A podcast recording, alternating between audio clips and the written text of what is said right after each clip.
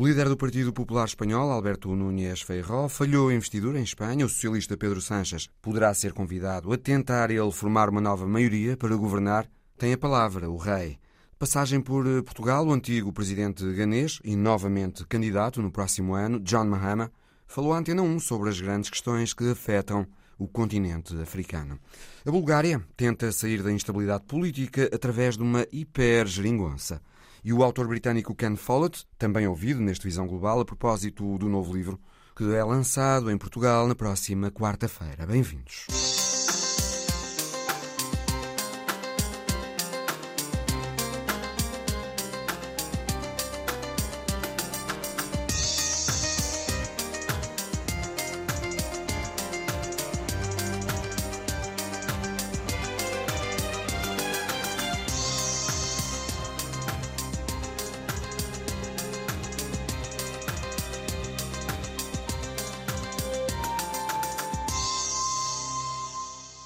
Espanha continua sem governo depois das eleições de há dois meses. O líder do PP, Alberto Núñez Feijó, que venceu essas eleições, mas não teve uma maioria absoluta para governar, acabou por falhar a investidura no Parlamento. Na primeira sessão de investidura, a meio da semana, teve 172 votos a favor, mas 178 contra. E na segunda sessão, na sexta-feira, a mesma votação, basicamente, 172 a favor, 177 contra e um voto nulo. Portanto, Ana Romeu, correspondente da Antena 1 em Madrid, boa tarde. Feijó não vai ser o próximo chefe do governo espanhol. Não, não vai ser. Pelo menos agora e por enquanto, Feijó está votado ao líder da oposição. O que se segue agora é que o rei, a partir de segunda e terça-feira, vai reunir-se com os líderes parlamentares, vai tentar perceber junto deles qual o candidato que tem melhores condições para ser investido, ou pelo menos para ser apresentado numa próxima sessão para tentar ser o próximo primeiro-ministro de Espanha. E a partir desse candidato será Pedro Sánchez? A partida será. Ele vai dizer junto do rei que, à partida, garantidos não tem os 178 votos, mas que tem condições para os obter. E aqui entra uma questão um pouco difícil de explicar, mas os vários partidos independentistas, quer da Catalunha, quer do País Basco e mesmo da Galiza, por princípio não se encontram com o rei, porque são republicanos. Portanto, do lado deles, o rei não vai ter nenhuma noção dos apoios, ou seja, não vai conseguir perceber se os partidos independentistas da Catalunha e mesmo do País Basco vão ou não apoiar o Pedro Sánchez. Portanto, à partida, e se ele assim o entender, vai dizer apenas que Pedro Sánchez Garantidos tem os votos dos socialistas e da coligação Sumar. E ele pode, inclusive, é dizer que nesta altura não existe nenhum candidato que possa ser apresentado novamente ao Parlamento para ser investido. Portanto, pode dar-se o caso do rei não indigitar mais ninguém e hum, a Espanha ir outra vez para eleições. Pode dar-se esse caso, mas de qualquer maneira, a partir do dia 27 eh, de setembro, portanto, a partir desta última quarta-feira, começou a contar o prazo de dois meses. Se no período desses dois meses não houver nenhum candidato, ou mesmo que haja, não consiga ser investido, como aconteceu, por exemplo, agora com Alberto Núñez Feijó, então aí sim uh, o rei uh, dissolve as cortes e 47 dias depois são convocadas novas eleições, portanto que há inclusive já uma data, seria no dia 14 de janeiro do próximo ano de 2024. O que está, de alguma maneira, aqui a inquinar todo este processo, uma vez que Pedro Sánchez já dizia que uh, muito facilmente haveria um governo progressista, dando a entender que as negociações, eventualmente com estes partidos independentistas da Catalunha, estavam a correr bem, portanto, queria dizer isso mesmo, que um próximo governo progressista, uma nova reedição do seu governo, desta vez coligado com o Sumar, poderia acontecer, mas dois partidos, os de sempre, a esquerda republicana e Juntos pela Catalunha, foram um pouco mais longe. É verdade que temos ouvido sempre que a questão da amnistia é um passo inicial, mas que não chega. Uh, eles foram sempre exigindo que a questão do referendo estava também em cima da mesa, mas ontem foram um pouco mais longe. Resolveram numa resolução escrever isso mesmo, e essa resolução foi votada no Parlamento da Catalunha, obviamente com os votos favoráveis da esquerda republicana e de Junts pela Catalunha, portanto o partido de Carles Puigdemont, que continua exilado na Bélgica, como sabemos, essa resolução passou e está em cima da mesa. Portanto, uma resolução que é quer condicionar o apoio a uma investidura de Sánchez a um apoio de Sánchez ao referendo de independência da Catalunha. Ou seja, a anistia não chega, há um passo um pouco mais à frente. Resta saber se esse passo mais à frente o que é que será, se é um, se é um acordo político, se é algo muito já muito objetivo, com datas determinadas, com uma data específica até uh, de um referendo, mas obviamente isso é tudo muito, uh, muito difícil nesta fase, até porque o referendo é inconstitucional. Se a lei da amnistia não é inconstitucional porque pode ser votada no Parlamento, já um referendo é inconstitucional, portanto, obrigava aqui também a alteração da Constituição. Portanto, são estas questões que estão a inquinar este processo e, mais uma vez, a questão da Catalunha. Uh, os socialistas uh, reagiram muito mal ontem, num comunicado, disseram taxativamente que não era por aí o caminho, uh, ou seja, dizendo que não estavam dispostos a obedecer a esta chantagem, que pugnavam sim pelo diálogo, pela conversação, pela negociação. Portanto, é neste pé que estamos hoje muito diferente de há umas semanas. Ana Romeu, correspondente da Antena 1 em Madrid. Obrigado, Ana. Obrigada. Filipe Vasconcelos Romão, boa tarde. Alberto. Núñez eh, Feijó falhou a investidura em Espanha numa próxima sessão de investidura de Pedro Sanches. Desde logo, ele não vai poder contar com a abstenção do PP. Feijó disse: Não nos peçam para fazer o que não fizeram connosco. E o apoio da Esquerra Republicana e dos Juntos pela Catalunha à investidura também está tremido, digamos, porque esses partidos aprovaram uma resolução no Parlamento a condicionar a investidura ao apoio de Sanchez a um referendo. Ora, Sanchez tem dito que isso é uma linha vermelha. Portanto, eh, Felipe, a investidura de Sanchez também não será pera doce, imagina-se. Bem, um, eh, em primeiro lugar, é perfeitamente natural, uh, humano, político, racional que o Partido Popular não dê nenhum voto uh, a Pedro Sánchez. Uh, e o ruído que se estabeleceu uh, no, no final desta semana foi exclusivamente um ruído produzido ou por taticismo de alguns políticos de segunda linha no Partido Popular ou por jogos de palavras, jogos quase florais eh, de políticos da ala direita do partido, como Esperança Aguirre, eh, que de uma forma eh, claramente contrária aos interesses de Feijó neste momento, até pretendiam que alguns deputados do PP se abstivessem para expor o radicalismo de Sánchez e a potencial recusa de Sánchez a estes votos. Por outro lado, há quem dentro do partido diga que isto acabaria por colocar eh, o PSOE num dilema e isto sim, esta possibilidade, poderia abrir uma efetiva fratura no Partido Socialista. Mas isto são conjecturas porque é totalmente improvável ou quase impossível que isto venha a acontecer. Por outro lado, no que diz respeito ao nacionalismo, ora bem, o, o, o PSOE e Pedro Sánchez estão assim nas mãos do nacionalismo catalão, do independentismo catalão, se quisermos, ou seja, do nacionalismo de direita e do republicanismo de esquerda.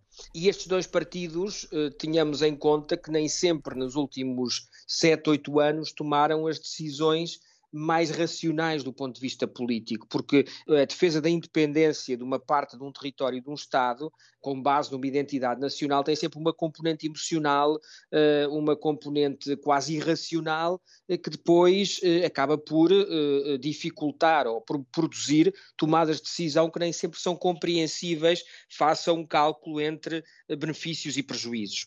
Portanto, neste momento o que aconteceu foi a aprovação de uma, de uma moção ou de uma resolução, aliás, no Parlamento catalão, em que é mencionado eh, de uma forma, podemos dizer, secundária do ponto de vista da linguagem em relação, em comparação eh, com a questão da amnistia, mas é referida a questão de, uma consulta. E nessa consulta depreende-se que se fala uh, da continuação do processo que teve no referendo de 1 de outubro, ou da tentativa de referendo de 1 de outubro de 2017, o seu episódio mais expressivo. O líder, é... Felipe, o líder do Partido Socialista da Catalunha, Salvador Illa, criticou essa postura da Esquerra e dos Juntos e admitiu que Espanha pode ter de ir novamente para eleições. Claro, porquê?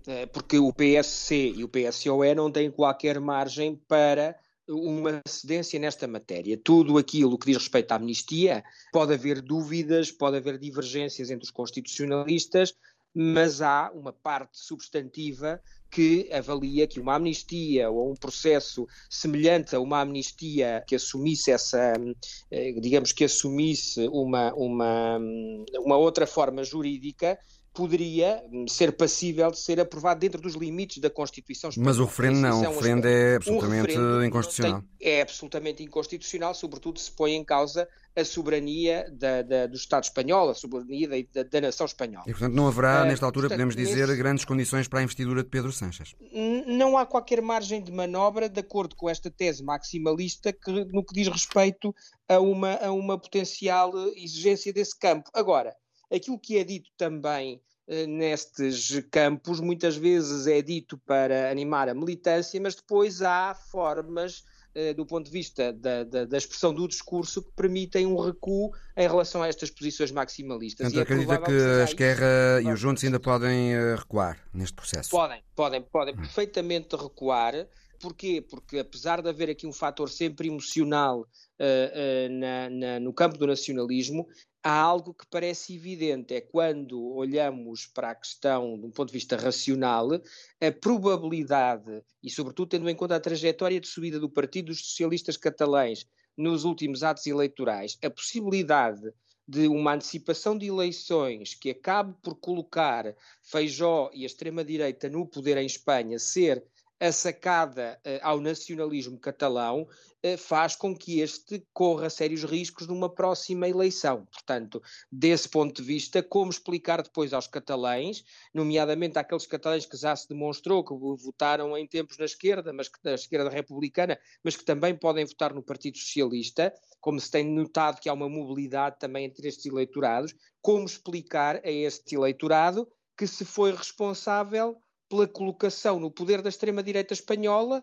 eh, que uma parte da extrema-direita é essa que pretende uma intervenção nos órgãos autonómicos políticos da Catalunha, no Parlamento, pretende a dissolução do Parlamento, do governo catalão e defende o regresso ao central, do centralismo à Espanha. É muito difícil justificar isto. Portanto, é provável que estejamos a assistir a uma tentativa de tornar a negociação mais tensa, de ir para uma negociação de máximos, sobretudo do ponto de vista da sua exposição mediática, mas que depois haja aqui uma margem de recuo em função de algum jogo de palavras, porque, por exemplo, se uh, houver uma, um novo, uma nova negociação para um novo Estatuto da Catalunha, ele também deverá ser referendado uh, e pode haver aqui uma margem para uma consulta popular dentro de outro contexto. Uma situação para acompanhar. Obrigado, Felipe Vasconcelos Romão.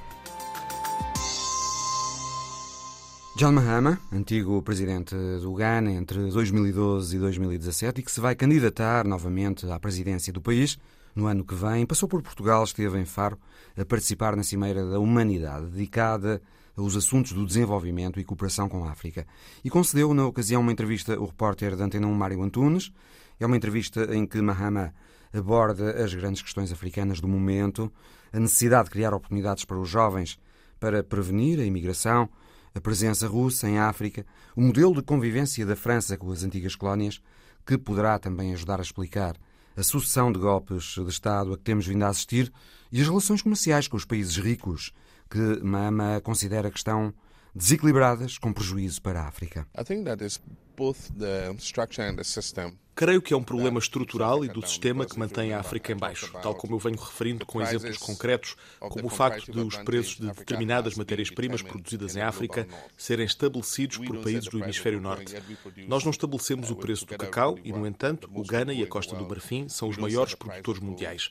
Nós não estabelecemos o preço do ouro e, no entanto, estamos entre os maiores produtores mundiais. Ou seja, o sistema está instalado de uma tal forma que os preços de bens em que nós, em África, somos comparativamente melhores, são decididos nos países ricos do Norte.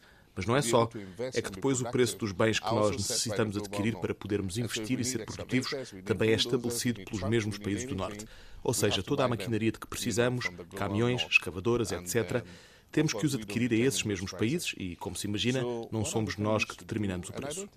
Portanto, na minha opinião, o que a África precisa é de tirar partido dessa vantagem comparativa, que tem de ser um enorme produtor de matérias-primas. Nós devíamos poder processar o ouro no Ghana em vez de apenas o exportarmos em bruto. É curioso que, se nós quisermos fazer um processo de refinação do ouro, temos que obter uma certificação para tal e essa certificação é dada pela Suíça e por outros países. Há não muito tempo descobrimos reservas consideráveis de lítio. Como sabe, uma das maiores maiores transformações que se está a fazer é a passagem de carros a combustíveis fósseis para motores elétricos. O lítio vai ser uma matéria-prima fundamental nessa transformação. Importa saber como é que nós podemos garantir que uma parte desse processo venha a ter lugar em África, na produção e transformação e não apenas na exportação da matéria-prima. Acho que esse é o caminho.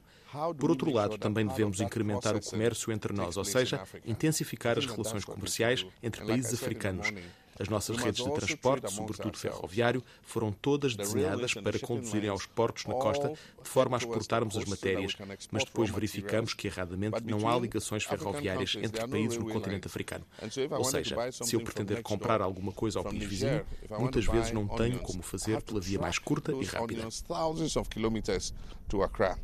E creio que esse sentimento de injustiça e que degenera num sentimento de revolta pode ajudar a explicar o complicado clima político em diversos países vizinhos do Ghana.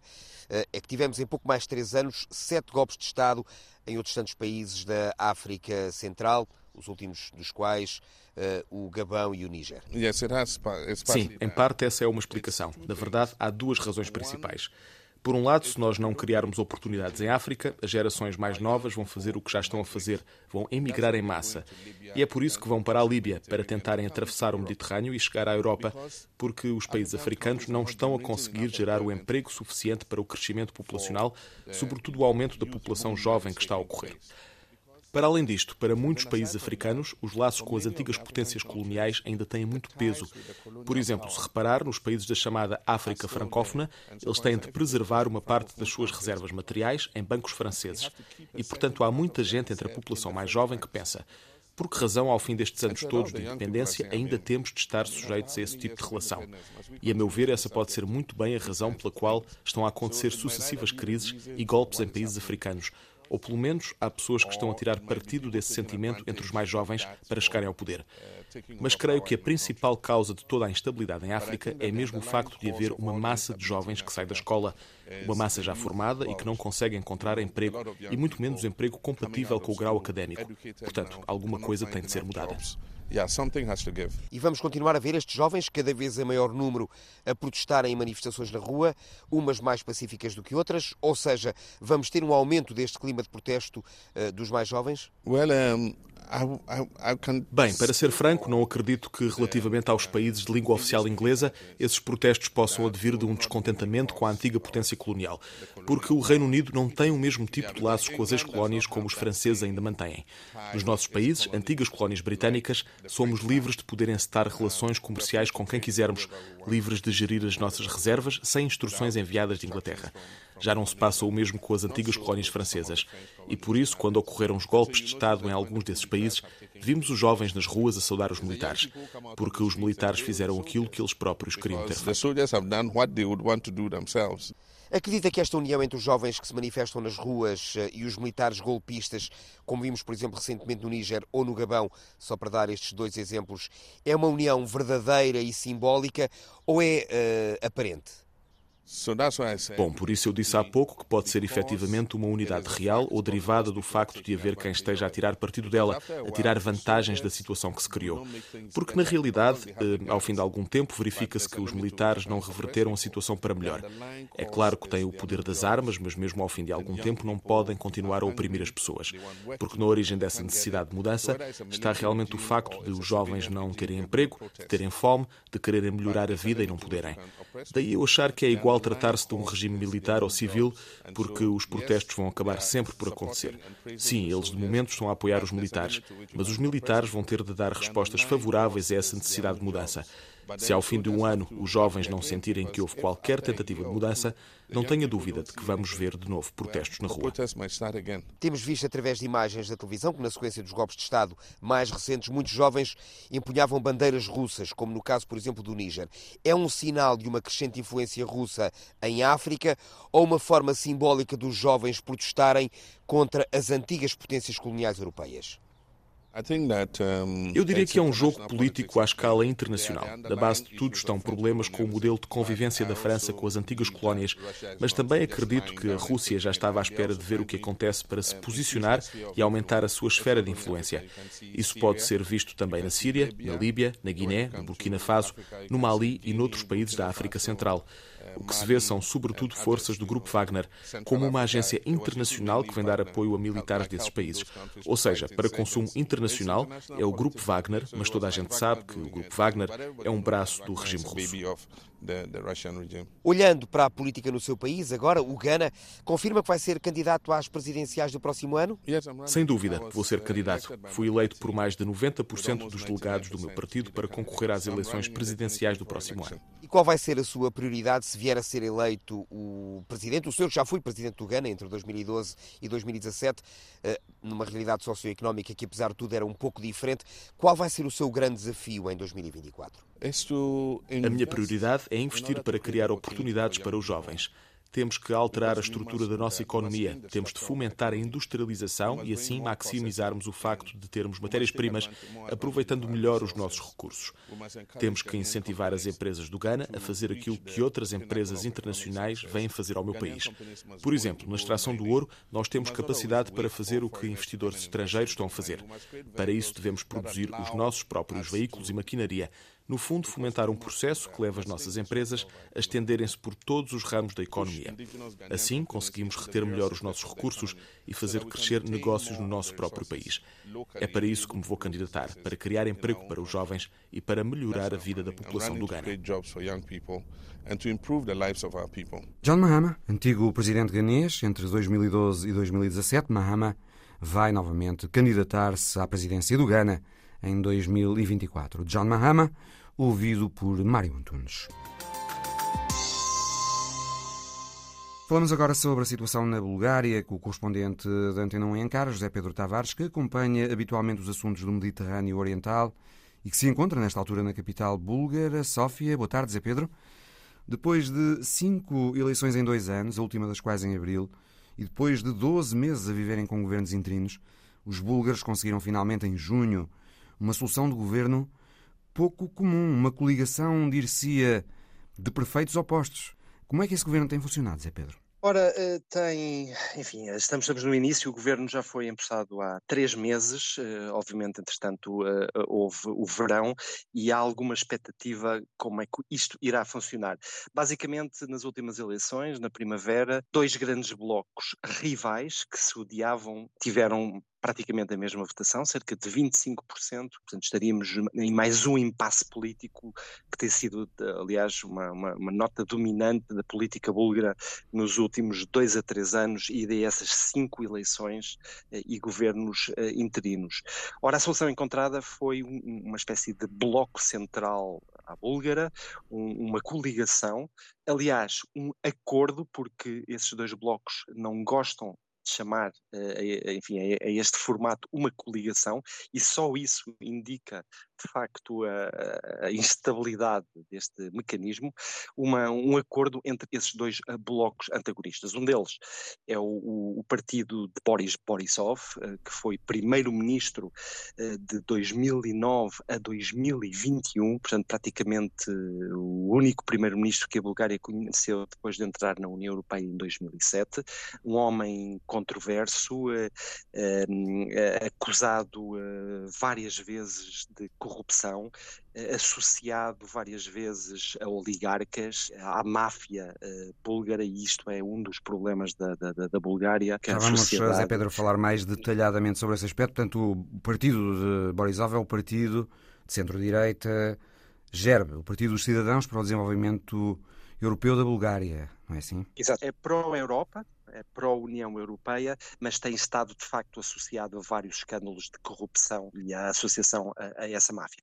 E o, o, o, seu oposto, um partido anticorrupção, ou um bloco de partidos anticorrupção, eh, que teve durante anos como principal objetivo eliminar Borisov e os seus acólitos das esferas do poder. Aliás, esse partido ganhou eh, as eleições há dois anos atrás, eh, formou o governo, um governo que teve uma vida muito curta, e nessa altura esse partido conseguiu deter Borisov, ex-primeiro-ministro, que passou alguns dias na prisão, uh, num caso que depois foi abandonado pela justiça turca, porque o, a, a búlgara, aliás, porque o Procurador-Geral da República, que está na esfera de Borisov, decidiu eh, arquivar o caso e não continuar com o caso. Portanto, Até esse outro partido, o Nós Continuamos a Mudança, o PP, também liderado por um antigo primeiro-ministro búlgaro, Kirill Petkov, que neste caso concorreu associado à democracia búlgara nas últimas eleições, não é? Exatamente.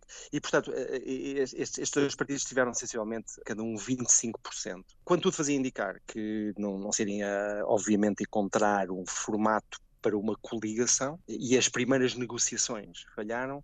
Numa segunda volta, eis que eh, encontram um formato sui generis. E, Zé Pedro, creio acordaram... que a condição para se conseguir finalmente esse acordo do governo na Bulgária foi afastar dessa solução as duas principais figuras do GERB e do PP, o Nós Continuamos a Mudança.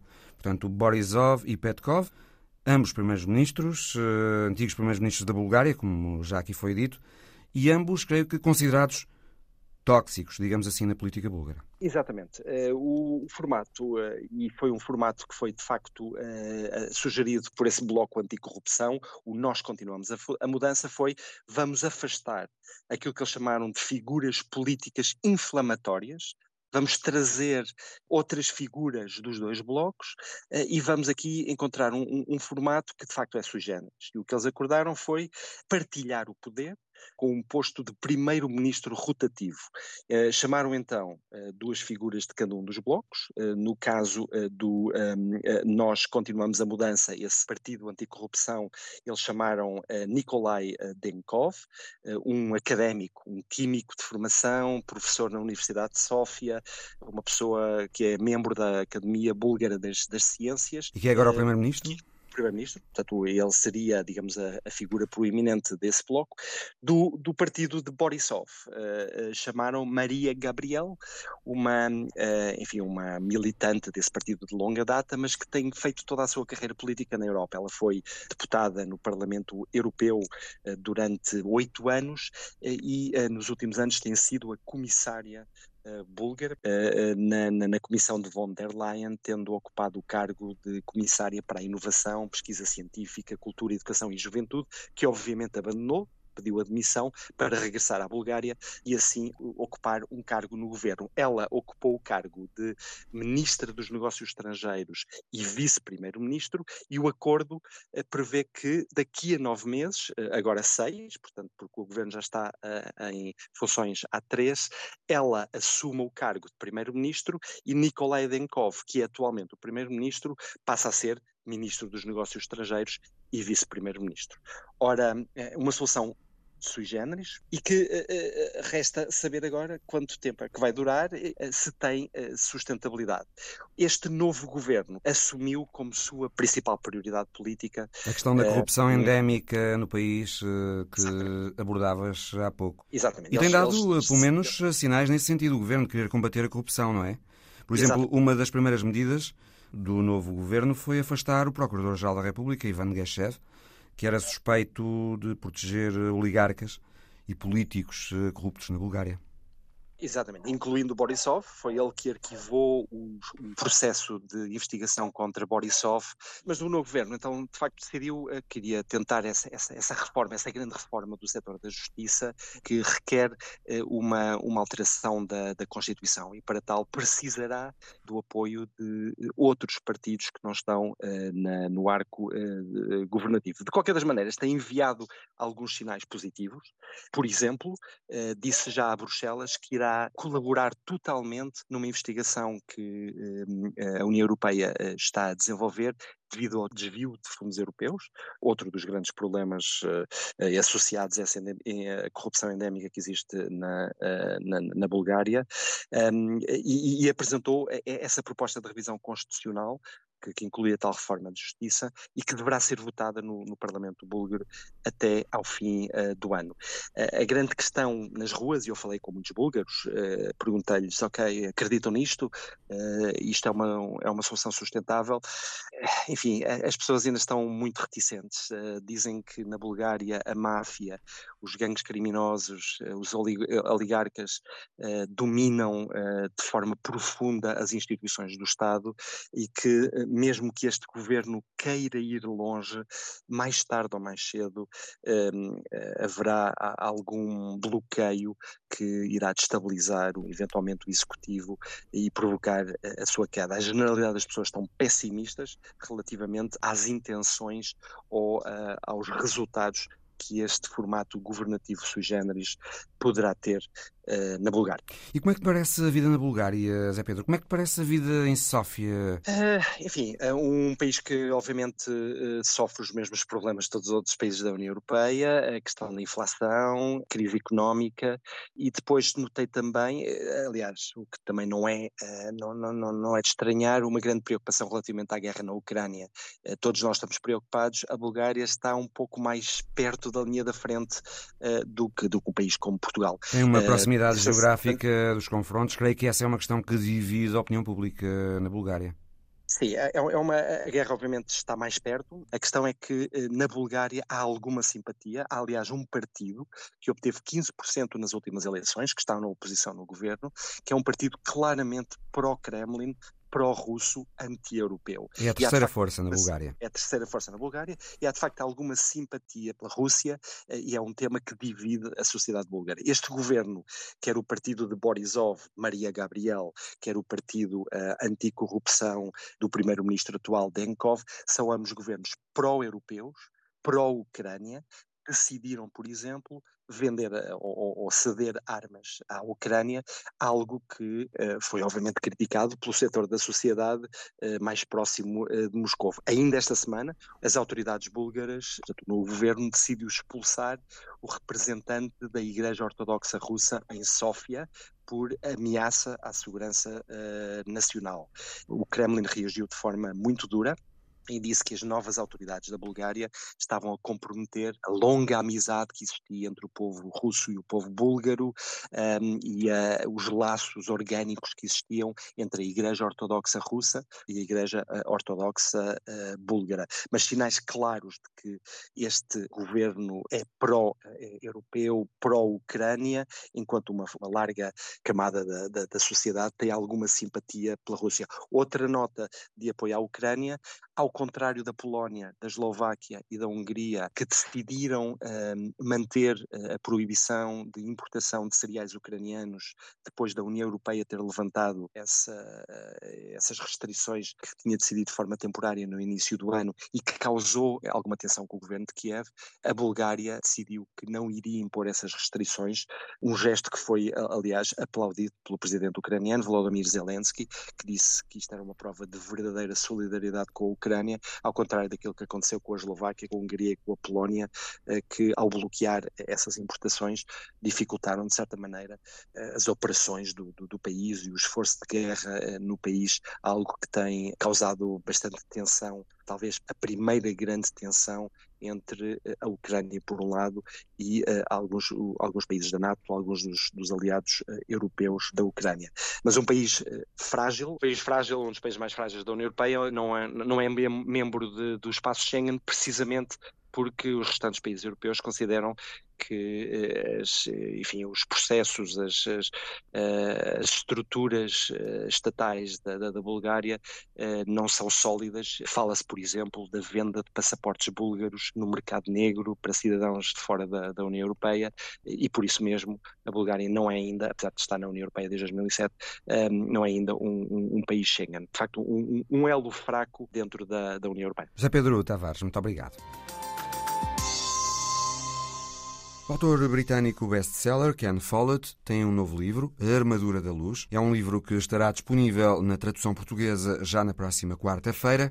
E a propósito, a correspondente da Antena 1 em Londres, Rosário Salgueiro, ouviu Follett sobre o livro, sobre estes tempos que o autor considera que são tempos de liberdades ameaçadas e sobre a probabilidade cada vez maior de o Reino Unido vir a ter um governo trabalhista. Numa mão, Ken Follett trazia o novo livro, A Armadura da Luz. A outra apartava de Barbara Follett, a mulher fonte de inspiração e principal crítica. O destaque dado às personagens femininas é uma das características da receita de sucesso de Follett. O autor contou ao Visão Global que essa ideia surgiu quando escrevia o primeiro grande êxito, O Buraco da Agulha, editado em 1978. I'm pretty sure there had never been uh, a thriller with a woman as the hero.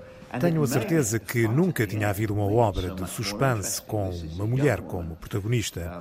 E o que tornou a obra ainda mais interessante foi o facto de se tratar de uma jovem com um rapaz de 4 anos e uma relação com aquele espião duro e perigoso. A luta entre aqueles dois era diferente de tudo o que se tinha lido até ali. No novo livro, as mulheres voltam a ter destaque na trama. O escritor regressa a Kingsbridge, a cidade inglesa que conhecemos dos Pilares da Terra. O tempo do enredo, do suspense, é o da Revolução Industrial e das invasões napoleónicas. Follett revela-nos que a pesquisa para o livro foi intensa e surpreendente. Uma das coisas que eu não sabia quando comecei o livro era que tinha havido uma revolta das donas de casa no final do século XVIII. Pode imaginar que só essa designação despertou logo o meu interesse. Havia ali claramente material para um capítulo inteiro e é assim que funciona. A ideia leva-me à pesquisa e a pesquisa oferece-me ainda mais ideias. Follett gosta de paralelismos, de comparar o tempo passado de alguns dos seus livros com os dias de hoje. Começaram a surgir paralelismos à medida que ia escrevendo A Armadura da Luz. O livro é sobre uma revolução tecnológica e, neste preciso momento, falamos de uma revolução tecnológica que está igualmente a acontecer no nosso tempo. É a revolução da inteligência artificial, que toda a gente diz que é capaz de escrever guiões para televisão ou até romances. Ora, esta manhã pedi à inteligência artificial para escrever escrever o capítulo de um romance ao estilo de Ken Follett. Neste momento, Follett retira do bolso um papel. Lê o resultado do desafio colocado à inteligência artificial. Devo dizer-vos que a inteligência artificial acha que sou um escritor medíocre. Vou ler-vos o primeiro parágrafo. Capítulo 1. A tempestade que se aproxima. Título de um livro de Winston Churchill sobre a Segunda Guerra Mundial.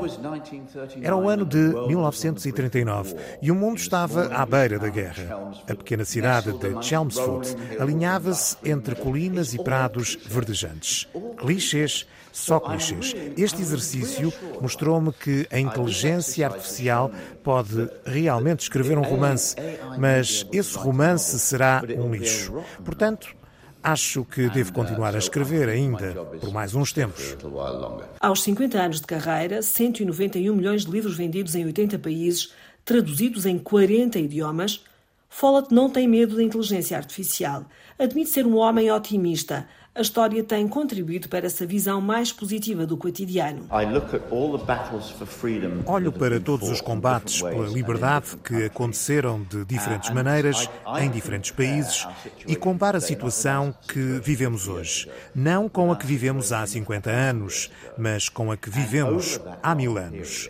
Nesse longo período, o movimento para a liberdade fez enormes progressos. Não havia conversa sobre liberdades na Idade Média. Era suposto que as pessoas obedecessem ao que lhes diziam para fazer. Não era suposto abrirem a boca para dar opiniões diferentes.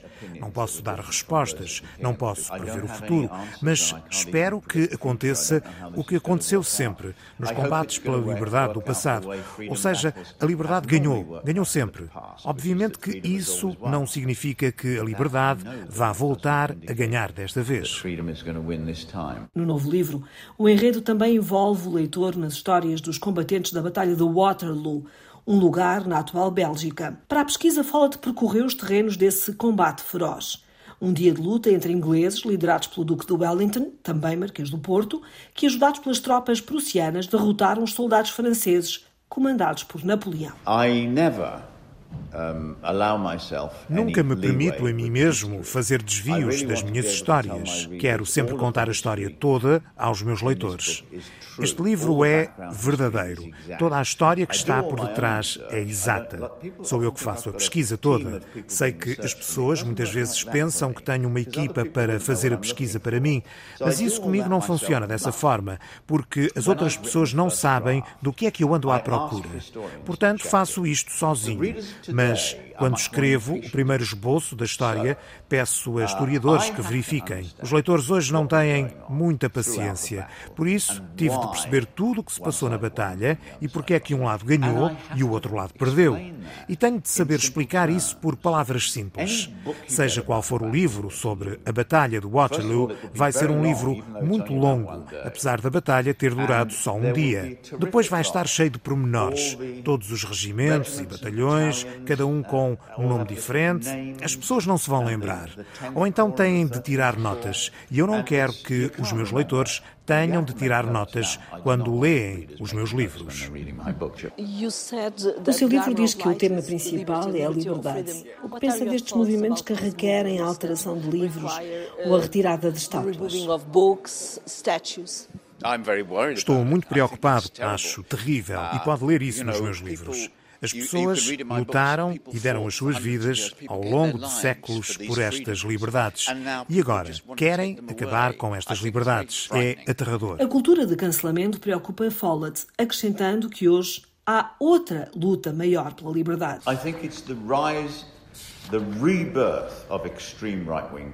É a ascensão, na verdade, o reaparecimento de políticas de extrema-direita. Acho isso muito preocupante. Não há nada de novo em pessoas que querem ser líderes autoritários. Isso é velho. O que é novo agora é que as pessoas querem votar neles. As pessoas na Turquia votaram na perda de liberdades. Não consigo perceber isso. A Hungria já não é verdadeiramente um país democrático. O governo controla os meios de comunicação comunicação e, ao controlar os meios de comunicação, controla também as opiniões das pessoas. Ken Follett escreve e tem voz política. Lutou para o Reino Unido não sair da União Europeia. Detesto esse sentimento de alguns britânicos de que não precisam de vizinhos, que não gostam dos vizinhos. Não queremos estar no clube europeu, estamos bem sozinhos, etc. Detesto isso. Acha possível reverter-se o Brexit na próxima década, por exemplo? Acho que vai ser uma coisa gradual. Antes de mais, é preciso facilitar as viagens e as exportações e importações. Depois, logo se vê. Militante trabalhista, afastou-se do partido durante a liderança de Jeremy Corbyn. Voltou a pagar cotas e a participar nas ideias com a chegada de Keir Starmer, o atual líder da oposição britânica e que todas as sondagens dão como o vencedor destacado das legislativas do próximo ano. Estou mais do que otimista, estou entusiasmado. Claro que nada é garantido em política. Muito pode escorregar entre a chávena e os lábios, como diz o provérbio britânico. Não há garantias, mas parece que temos mesmo muitas hipóteses de ganhar. Mas com o que estou realmente preocupado é com a forma como vamos lidar com problemas graves, como o aquecimento global, as alterações climáticas ou a guerra na Ucrânia. Sou um adepto fervoroso do Partido Trabalhista, mas acho que não temos respostas à mão para esses problemas. Durante as próximas semanas, Ken Follett estará concentrado em verificar o sucesso da Armadura da Luz. Em Portugal, o livro chega às livrarias no dia 4 de outubro. Um trabalho da correspondente da Antena 1 em Londres, Rosário Salgueiro. Um pastor brasileiro de Caruaru, em Pernambuco, utiliza as missas de domingo para tentar encontrar donos para cães abandonados. É a história da semana de Alice Vilaça. Todos os cães vão para o céu, mas primeiro precisam de um lar. Eu gostaria de saber de vocês quem aqui gostaria de ir para o céu. Bianca está disponível para adoção. Você adota ela, você já vai ter um lugar no céu. O padre brasileiro João Paulo Araújo Gomes, da Diocese de Caruaru, no estado de Pernambuco, é conhecido pela comunidade por recolher cães abandonados na rua e usar as missas de domingo para incentivar a adoção destes animais. Então, gente, hoje quero lembrar nossa comunidade conscientizar dessa importância dos animais. Bianca que é uma cadelinha que eu peguei na rua. Um problema que chamou a atenção do padre quando chegou à cidade de Gravatá. É cidade grande, bonita, com 80 mil habitantes. É um povo religioso. Mas algumas coisas foram chamando minha atenção. Era a realidade dos animais de rua. Um problema sério, diz o padre João Paulo, em todo o país. Isso é em Gravatar, isso é no Brasil inteiro. Então é um problema sério. Um problema sério por falta de políticas públicas. E depois, ao mesmo tempo, falta completamente uma política pública para os animais. Todas as semanas resgata cães abandonados nas ruas, alimenta-os, cuida deles e depois apresenta cada cão na missa semanal para serem adotados.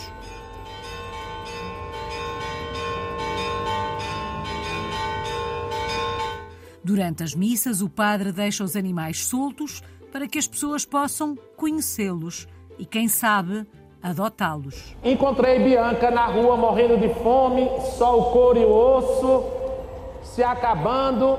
Aí eu levei para casa paroquial e ela já está lá há 45 dias. Veja como já está gordinha, é velhinha, mas está já pronta para ser adotada. Os fiéis são incentivados a partilhar as fotografias dos animais para a adoção nas redes sociais, para que assim possam chegar a um maior número de possíveis adotantes. Está precisando de uma família cheia de amor.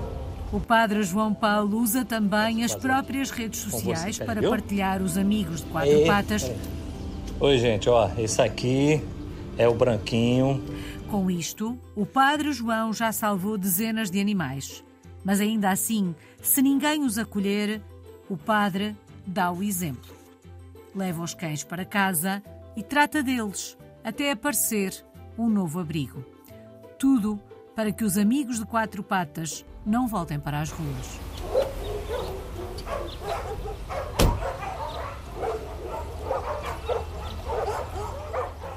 Visão Global volta para a semana. Até lá.